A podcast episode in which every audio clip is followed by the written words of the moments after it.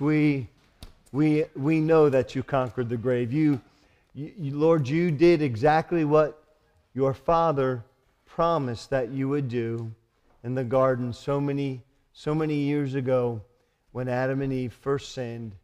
And, and the Father said to Satan that you would come and that you would destroy the power that he had over mankind, that you would crush his head, that you would break that which he, he had over us. And Lord, you've done exactly that. We can be saved, we can be cleaned, our lives can be changed. We are made a different person through what you've done. Father, I pray tonight that you would use this time as we study your word to open our hearts and our minds to you, that we would be changed from what we hear. God, I just pray that you would be in this service, that you would have complete and absolute control, and that your will be done in our life. In Christ's name, amen. Tonight we're going to do something a little bit different. Lisa's taking the little teeny ones downstairs. And, and, and sorry, I, I, I smiled because Jason and Kirsty came prepared tonight. I saw a stack of books about this high over there. she said, and she did what? None of them.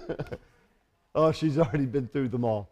So anyway, tonight she'll go downstairs and, and Lisa will be down there. And, and Bucky, whatever you want to do, it's cool. Take your Bibles tonight, book of Acts.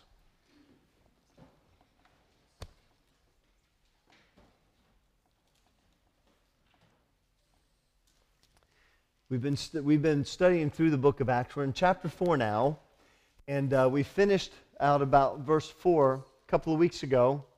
And last time I spoke on a Sunday night or morning, I don't remember actually, but the last time I spoke, uh, we finished out there. Tonight we're going to pick up in verses 5, verse 5, and just go through verse 12. But we're going to spend most of the time doing a recap to understand what we see in, these, in this text for tonight. And so let's read together verses four th- uh, 5 through 12 in Acts 4, and then we'll just go back a little bit. So keep your Bibles open. We'll be in Acts chapter 3 and 4 tonight. Uh, go to a f- few other places as, as we study, but mostly in Acts 3 and 4. And so there in verse 5, and it came pass, it came to pass on the morrow. In other words, the following day that the rulers and the elders and the scribes, and Annas the high priest, and Caiaphas and John and Alexander, and as many as were of the kindred of the high priest, they were gathered together at Jerusalem. In other words, they had, they had convened a religious council. All the men that we've just read about, they were, they were either the high priest, actually, Caiaphas was the high priest at this time but it was his, I think, his father in law or whatever.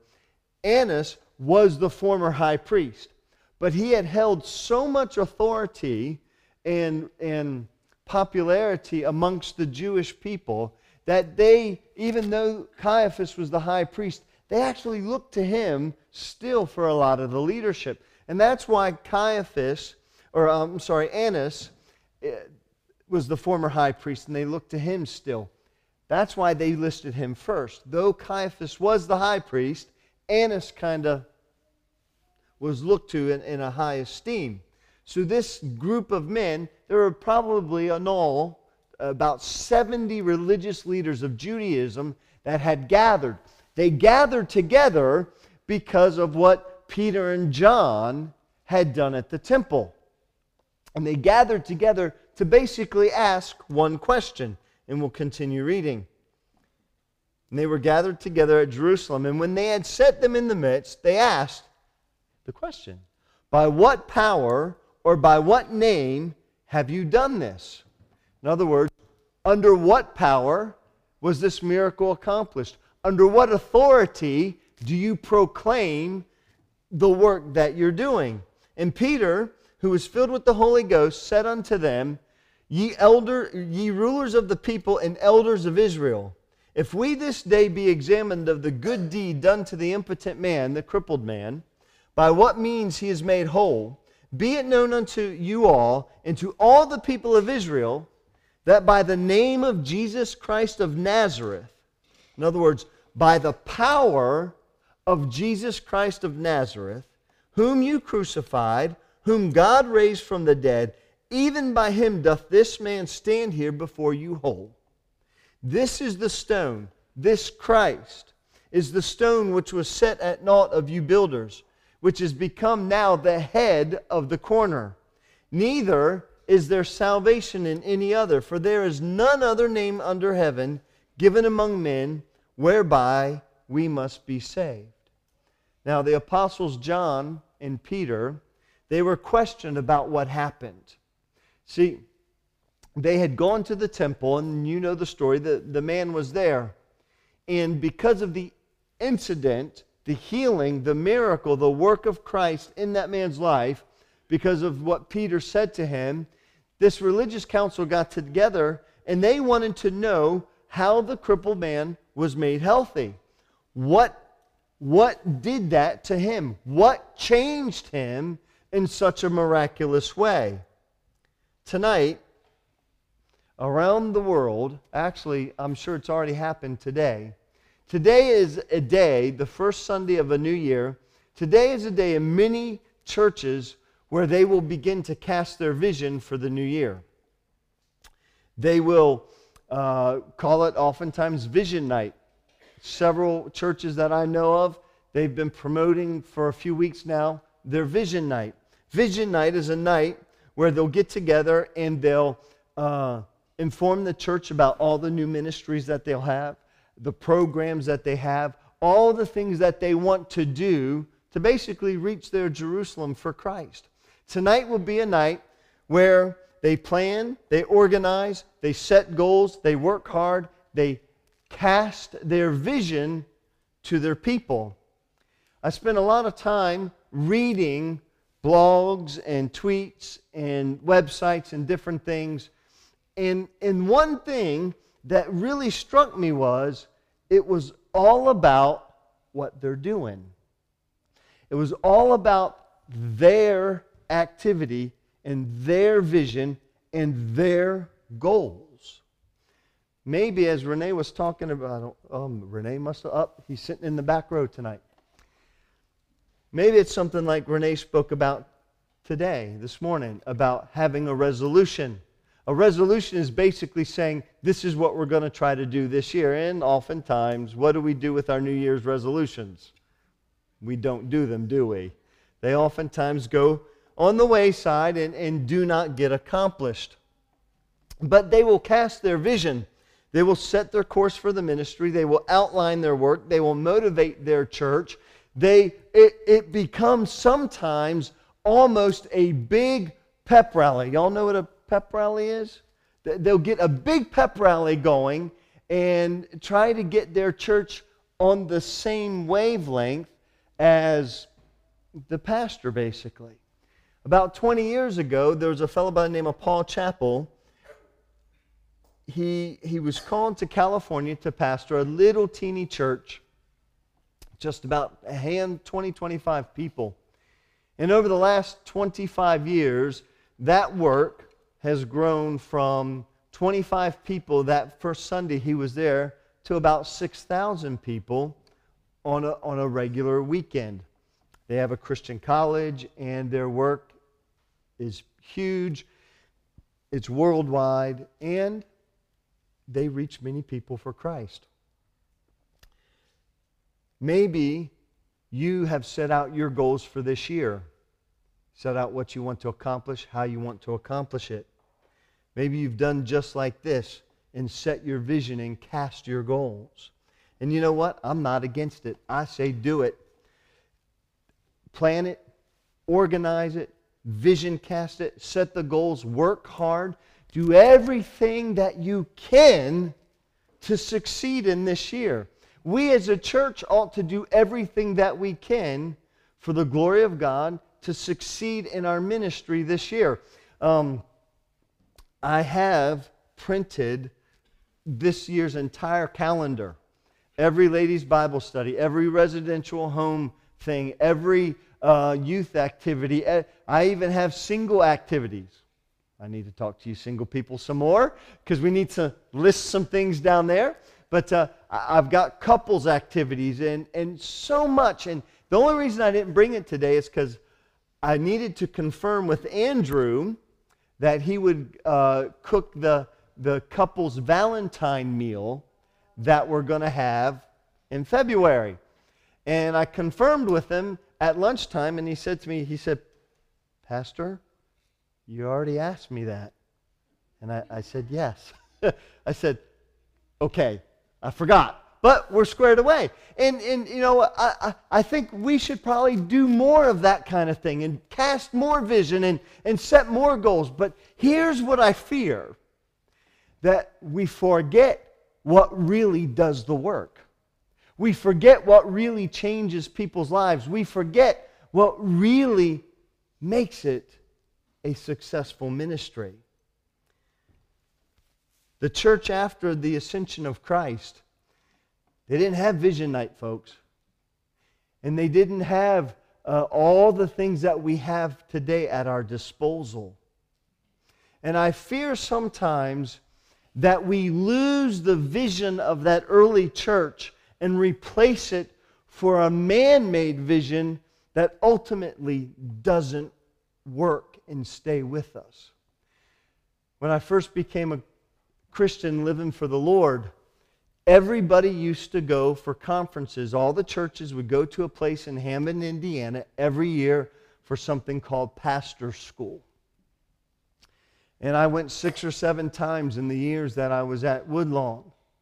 That church today is being decimated by different things.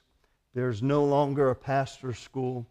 All the different concepts they started have gone aside, and now there's new concepts. And there are new uh, ideas and new visions. But then I look at God's Word and I see what, what happened with Peter and John, and I see that that has never changed. And there's a concept that we need in our own life, and when uh, something that we need to understand that, that, that the real power, the real effectiveness behind our ministries, behind your families, behind your living for God, it's not a new vision, it's not a new method, it's not a new plan, but it's the same one that the church began with on that day that Christ rose and ascended up on high, it's the same thing that Peter and John used when they went to the temple that day. Let us look for a few minutes at what is the real power behind living for God, behind the ministry of the church, behind us raising our families for Christ. Amen? let's see what God's word says is the power behind it. Father, as we look again one last time at your word, please help us tonight. I need your help. We as a church need your help. We need to know what really will make the difference. In Jesus' name, amen.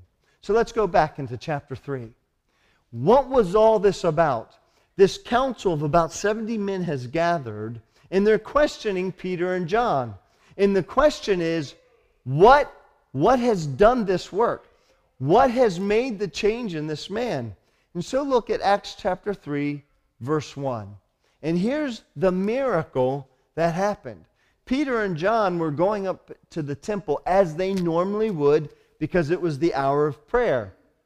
And there was a lame man who was lame and crippled from birth, and he would be carried early in the morning, and he would be laid at, the, at one of the gates at the temple.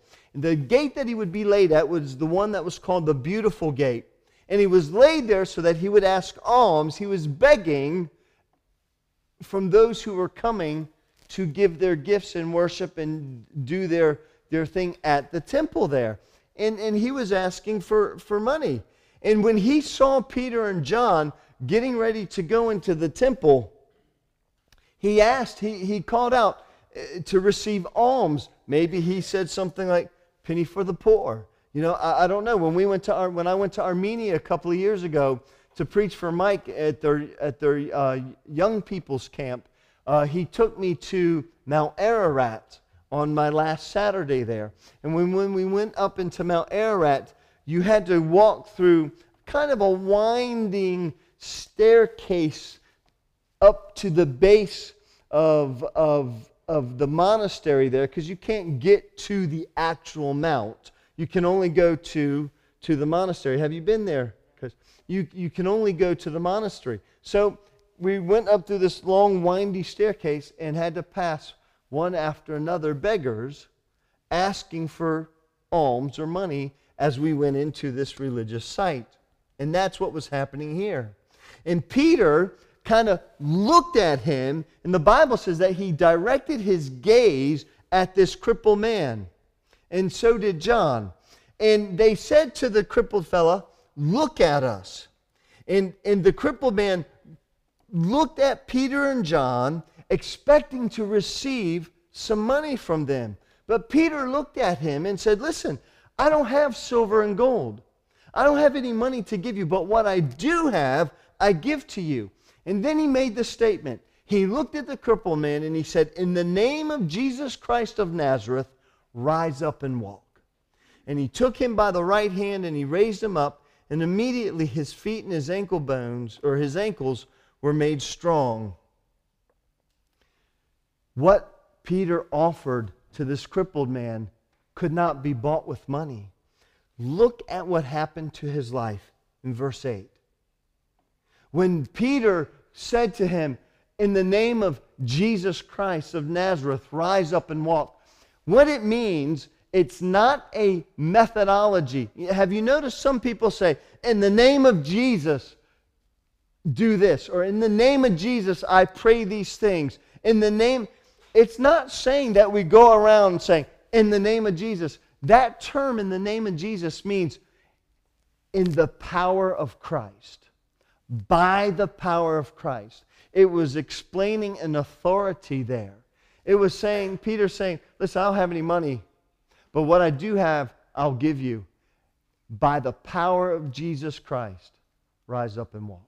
Not by my power, not by the apostolic power, not by the power of anything else, but by the power of Jesus, rise up and walk.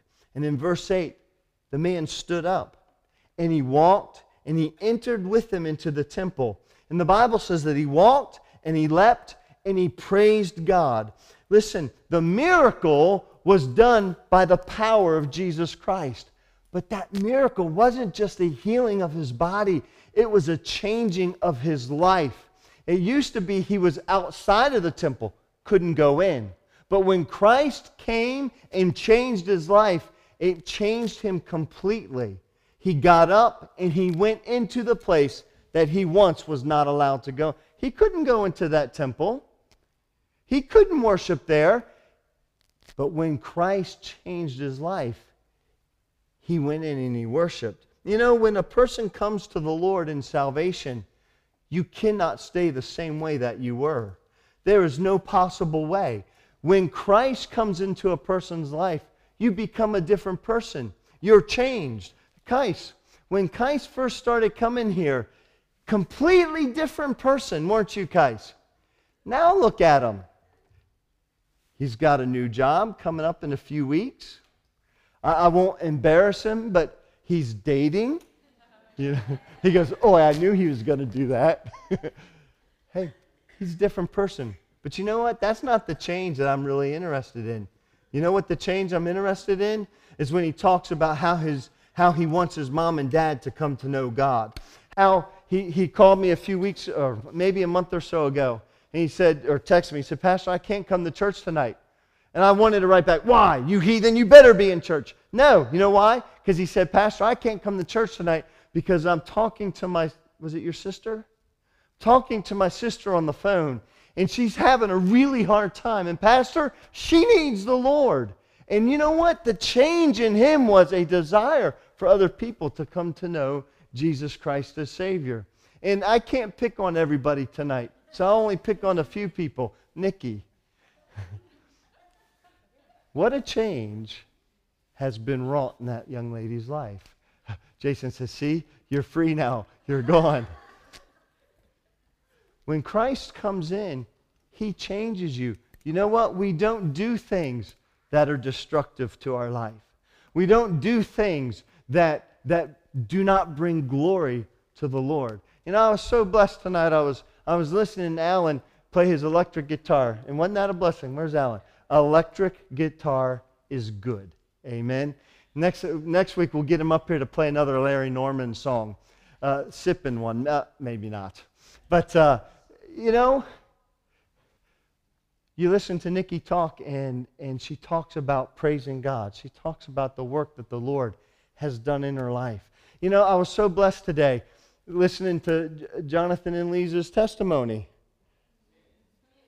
Took longer because of all the crying going on, but what a blessing that was. Wasn't that a blessing to you? encourage your heart. I remember when I when we when you guys first started coming and I first started coming to visit you at your place, remember? Oh, the change that's happened. Are we perfect? No, but we are different. Amen.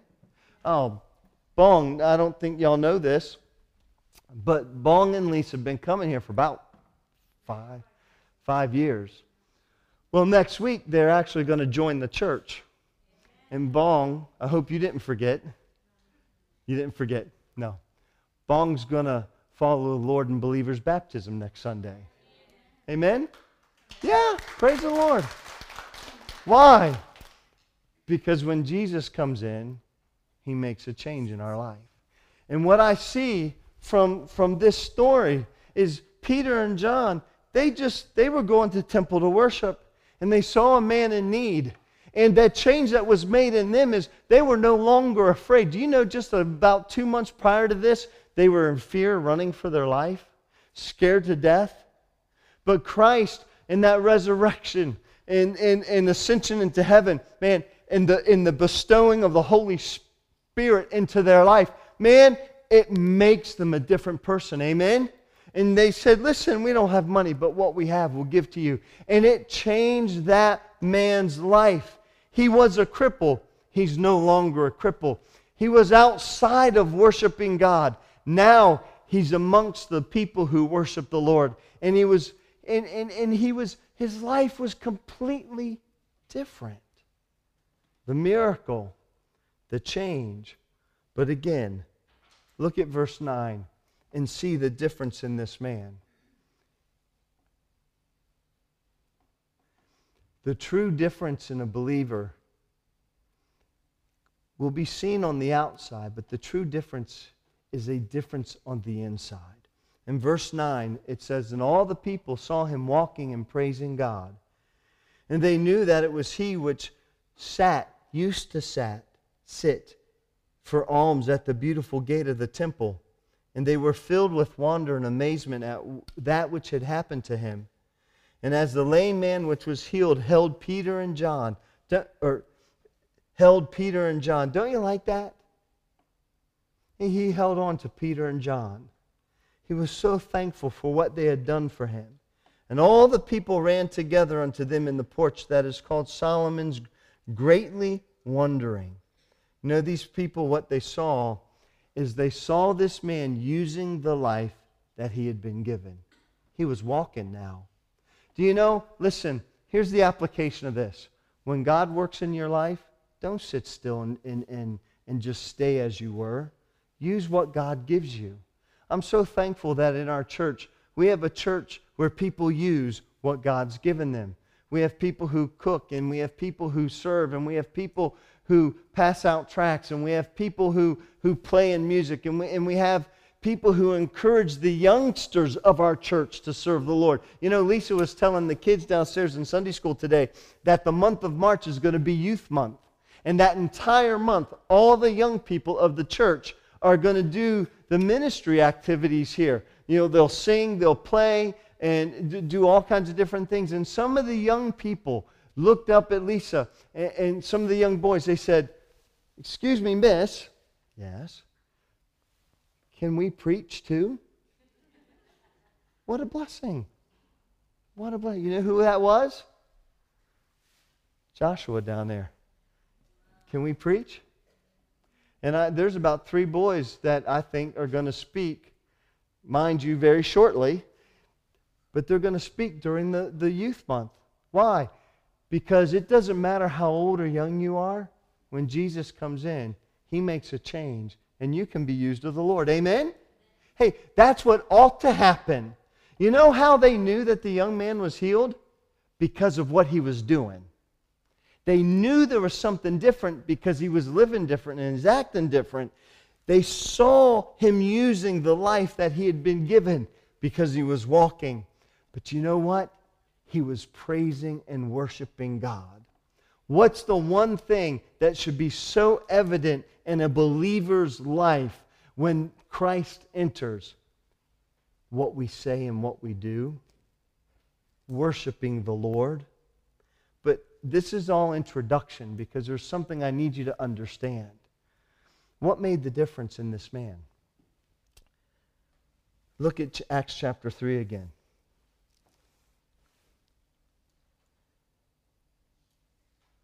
Look at verse 13. The God of Abraham and of Isaac and of Jacob, the God of our fathers, has glorified his son Jesus, whom you delivered up. You denied him in the presence of Pilate when he was determined to let him go.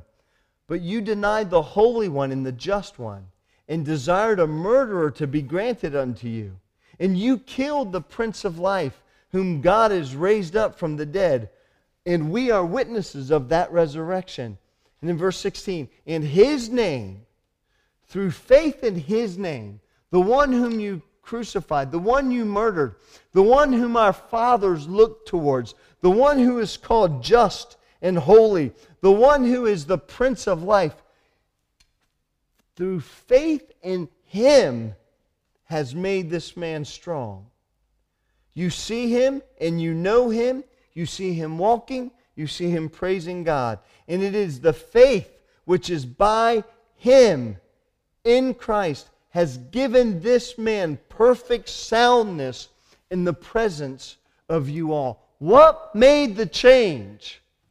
faith. Faith made the change. Take your Bibles and go to Hebrews 11.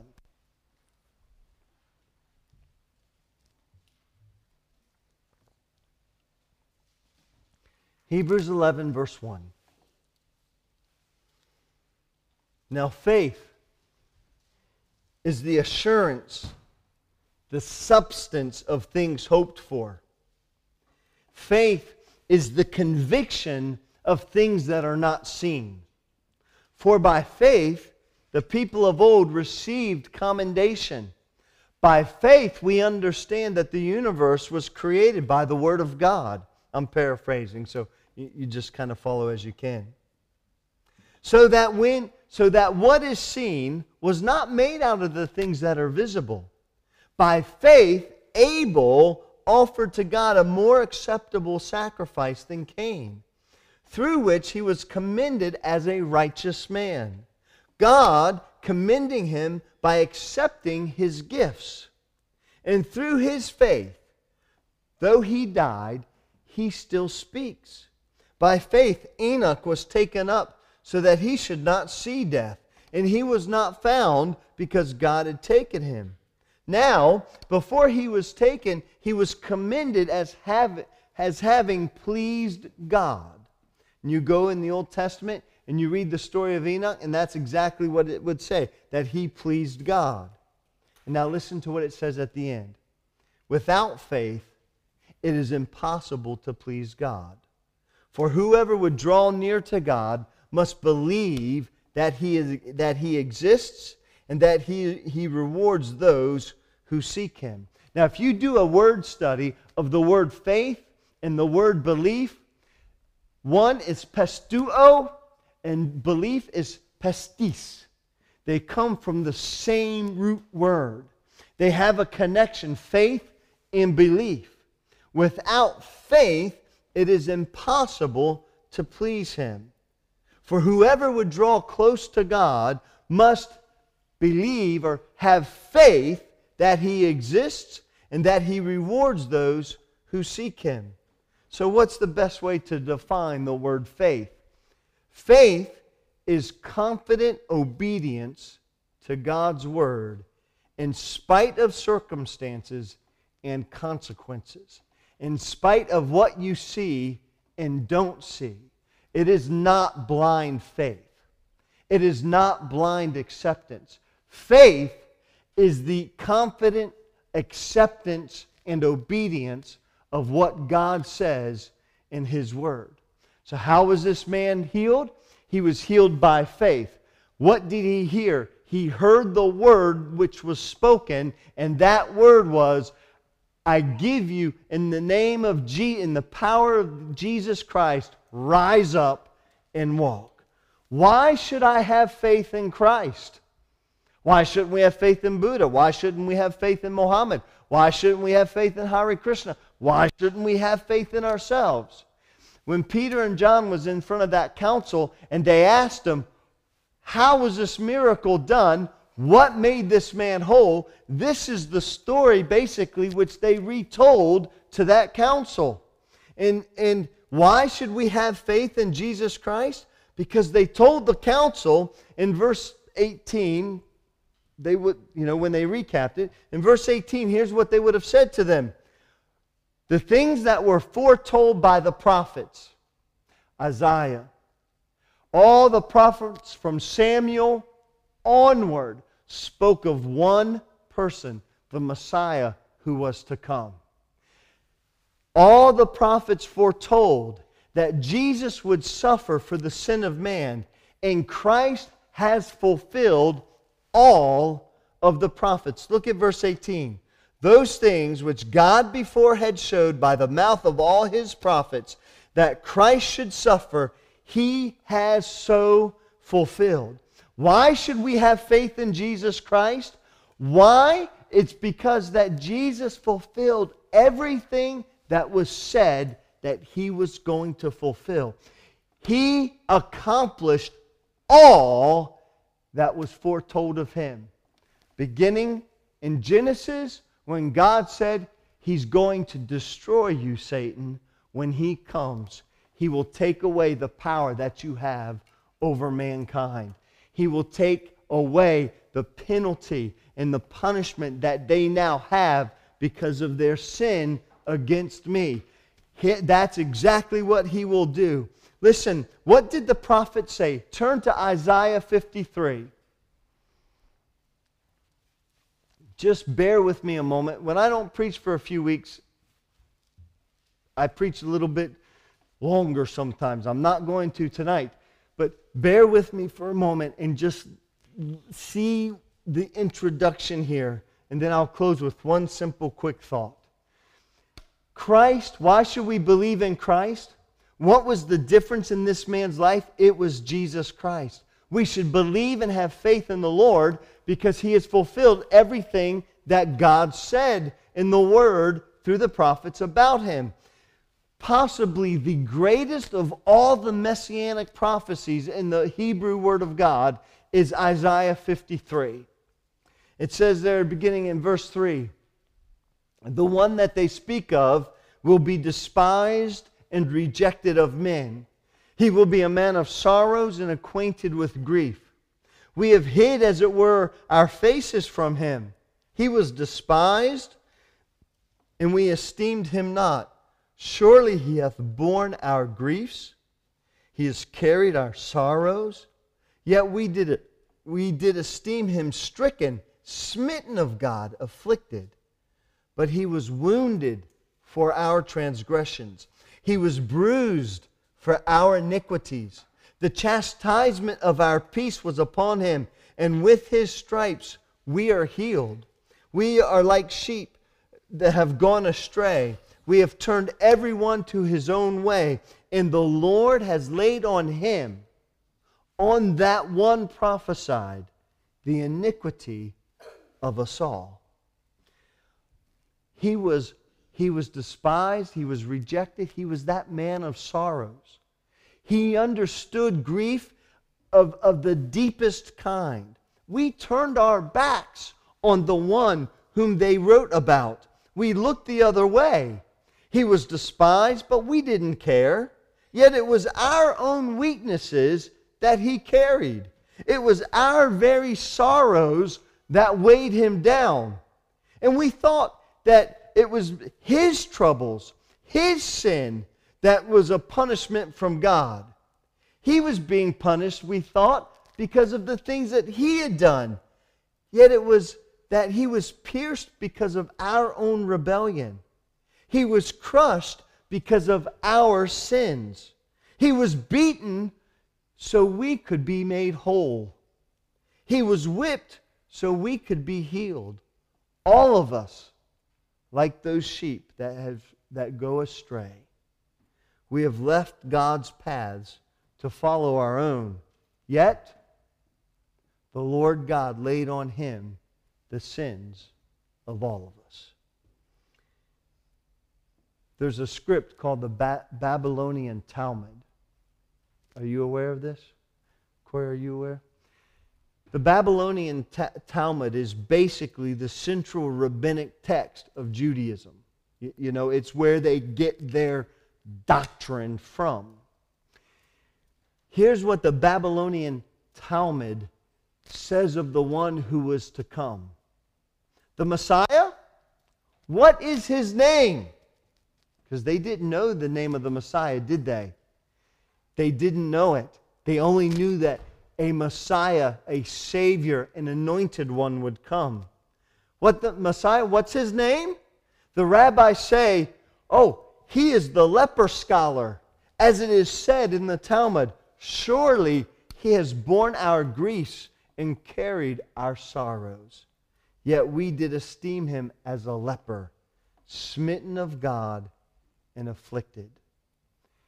That was the prophecy of this one who was to come and be our Savior.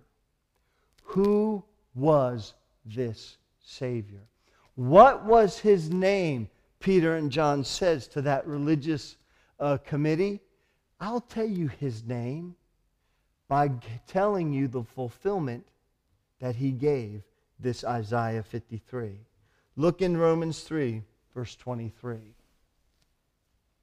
Who was the one smitten for our sins? Who was the one that took upon himself the punishment of our iniquities? Look right here in Romans 3, verse 23 through 26. The Bible says that all have sinned and come short of the very glory of God being justified freely by his grace through the redemption that is in Christ Jesus. What is his name?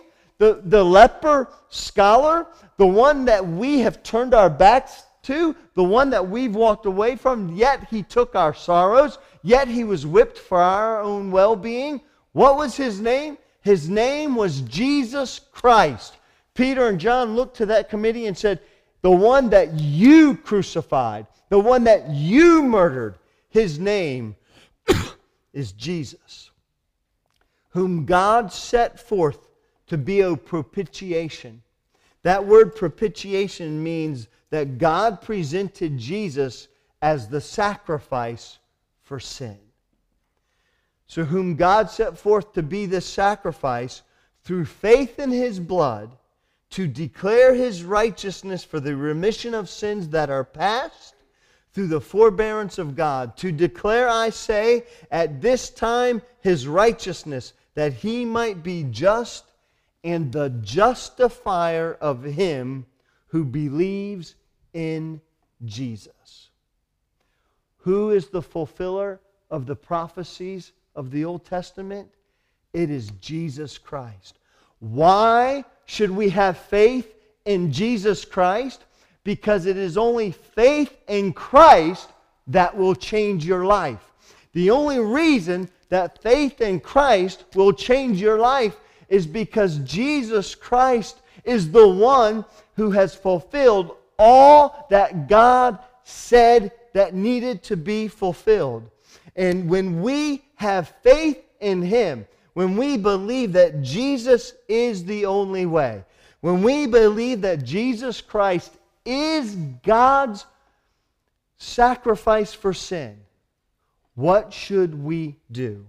The Bible says basically in verse 19 when you understand this, you don't need to work, you don't need to join the church, You can't come and attend and learn more knowledge. None of that will do you any good. When you finally understand that Jesus is the one, all that needs to be done is found in verse 19. Look at it. We have it in our English, repent ye therefore. What it actually should be in order, it should be this. Therefore, that word therefore points to the things that have already been said. Because Christ has fulfilled the prophecies, because faith in his name is what makes us whole, because of all that Jesus Christ has done, what you need to do now is repent. That word repent simply means change your mind. Why is it so important to change your mind? Because Peter and John were talking to the religious committee. They were waiting for a Messiah who was just going to set up and be king. They were waiting for a bread Messiah, one who would come and feed the people. They were waiting for someone who would come and get rid of all the Romans. They were waiting for a Savior socially and politically and, and all of that. But now, when they understand it is actually Jesus whom they murdered, it's actually Jesus who came to save, it's actually Jesus who, had, who is the power of life changing.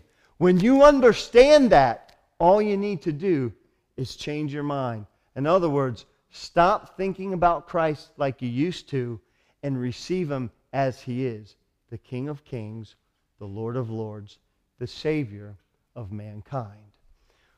What a message. What is the result of that message? Well, firstly, the result was that man was healed. Secondly, the result was Peter and John were arrested. The third result, all happened pretty much at the same time, was 2,000 people who heard this message. Remember? When they saw the crippled man healed, what did they do? They came running. A crowd of people gathered around. Maybe some of them came from inside the temple. Maybe some of them more came, obviously, from outside the temple. But they all gathered around and they heard the word from verses, what, five onward, what Peter spoke of, talking to that religious committee eh, when they said, By what power what power has changed this man's life? What power has made the difference? Peter basically said, It is Jesus Christ who makes the difference. 2,000 people were added to the 3,000 that had already become believers of Christ. Now they sit before this council and they said, By what power have you done this? And in verse 10, and this is the sermon right here be it known unto all of you, to all the people of Israel, to this entire council, that it has been done by the name of Jesus Christ of Nazareth. What changed this man's life? Jesus did. Do we miss the story and the power of this? What changed your life, Kais? Not coming to this church. That was a tool. What changed your life was not the dream you had a couple of weeks before you came. That was a tool. That was God working in your life. That was grace. What changed your life is when you, I think, in my office there, what changed his life was when he sat in my office, mad at me at first, because of what I was telling him about the gospel. Then sometime later, I don't know how long we were in there, maybe an hour maybe, what changed his life is when he understood that Jesus is the power. Jesus is what makes the change. Jesus is what brings you from death to life. Jesus is the power of all that is done in this place. That's what changed your life. When you put your faith in Christ, He made the difference. I don't know all your story, but I remember the Wednesday night very vividly that you sat, I think, right there probably. And afterwards you came and said to me, well, you talked to Corey first, but you came and said, I'm going to give up alcohol. You could not do that on your own, could you? What made that change able in your life is when you change your thinking and understanding, and you look to Christ for the power of that change. I'm, I'm putting words into your mouth, but I'm guessing that's the way it worked. Why? Because only Jesus Christ can change a person's life. Listen, I was 13 years old when I believed the Word of God that Christ was the Savior of my life. And I prayed some prayer and I asked Jesus to forgive me and to save me. And I believe with all my heart He did. But the real change came on the 18th of April, 1990. We had been asked to come to, to, to visit this church in Bowie, Maryland. And I told the guy, I said, I don't want to go to church. I'm a Christian, but I can, you know, I can worship God at home and I don't need to go to church and all this stuff. And uh, I don't want to do that. I'm fine. And he kept coming by our house incessantly. I mean, day after day after day, bugging us. Finally, I, most of you know the story. He came by the house, and I went to the peephole in the, in the flat, and I saw him out there, and the radio was on. And I looked at Lisa. I said, Shh, don't say a word. He's out there again. Let's just wait for him to go away. And he, I, I backed away from the door, which was my big mistake because the lights were on in our flat. And when I backed away, he saw the light and dark and the light and the dark. And then all of a sudden, he starts screaming outside on, in, in the hallway, Hey, I'm not leaving. And he jumps up and down and he's holding his little girl above his head like this. And I'm thinking, My neighbors are going to think we have some lunatic at my door.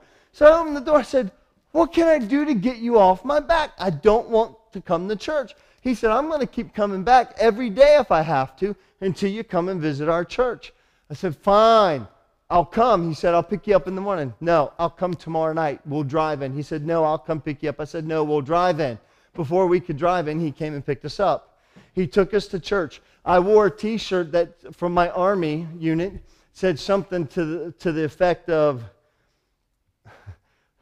Not good words, and God will do something and all sorts you out. And there was hell involved in there or something like that. And, and I wore that shirt. Lisa, who probably I should turn my mic off by now and because she'll hear me downstairs, wore a backless mini skirt, shirt dress to church. And we figured we'll go and we'll be so repulsive to these people that they won't want us to ever come back. And do you know what? They did to us like you do to people who come to this church.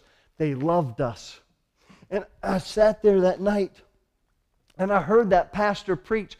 I can't remember a single thing he said to this day. I have no idea, no recall. But here's what happened. At the end of that message, I just got up and I went down front and I prayed. Don't know anything else that happened, but I said this. I said, Lord, I said, I haven't been living my life for you. If you can do something with me, I'll give you my life, no strings attached. I will just surrender it to you. It's yours. I gave him my life. That's when my life began to change. That's when God began to really make the difference in my life. Why? Because I finally simply trusted the Lord Jesus to make the change and not trust my own self. And that's what he did. I say this to you tonight for one reason. You can't change anything you and I, we can work and we can plan and we can meditate and we can structure everything. But you know what? The real changer, the, the one who can really affect change in your life, he is Jesus Christ. That's what we need. What we need is probably some more admin in our church because I'm rubbish at it. You ask Corey, she's the computer guru. I'm absolutely rubbish at, at admin. We probably could use some more admin, but I would never change admin for Jesus Christ. He, Bong, is the one that's going to change our families. He's going to be the one that changes your life. You worried about something? Put it onto Him. You have doubts about your faith? Just put it on Jesus Christ. You have things that are eating you up inside, let go of them and give them to the Lord because He's the only one that can make real changes in our life. What is the emphasis in this story? It wasn't Peter and John saying, In the name of Jesus, rise up and walk.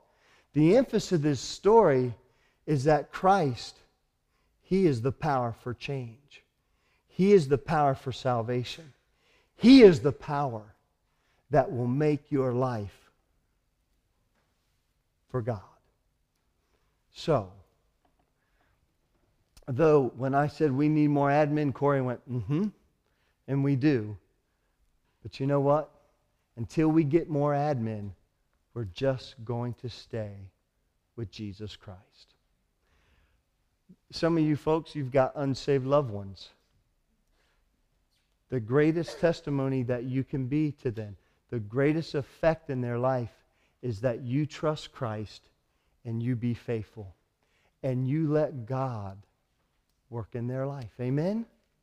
Show them, like this crippled man, that Jesus really makes a difference by allowing God to change you. Amen?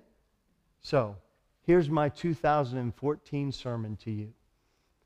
It's not about vision casting. It's not about organizing everything to the T. It's about letting Jesus make the changes in us and allowing Him to work in people's lives. Next Sunday morning, be here, spot on 10 o'clock. Be ready for visitors to come in that door. I'm not a door greeter, so what? Kais and Jacob won't mind. Go out there and greet them in the hallway as they come in. When a visitor sits down, sit down with them. Show them that this place is different. It's about Jesus Christ.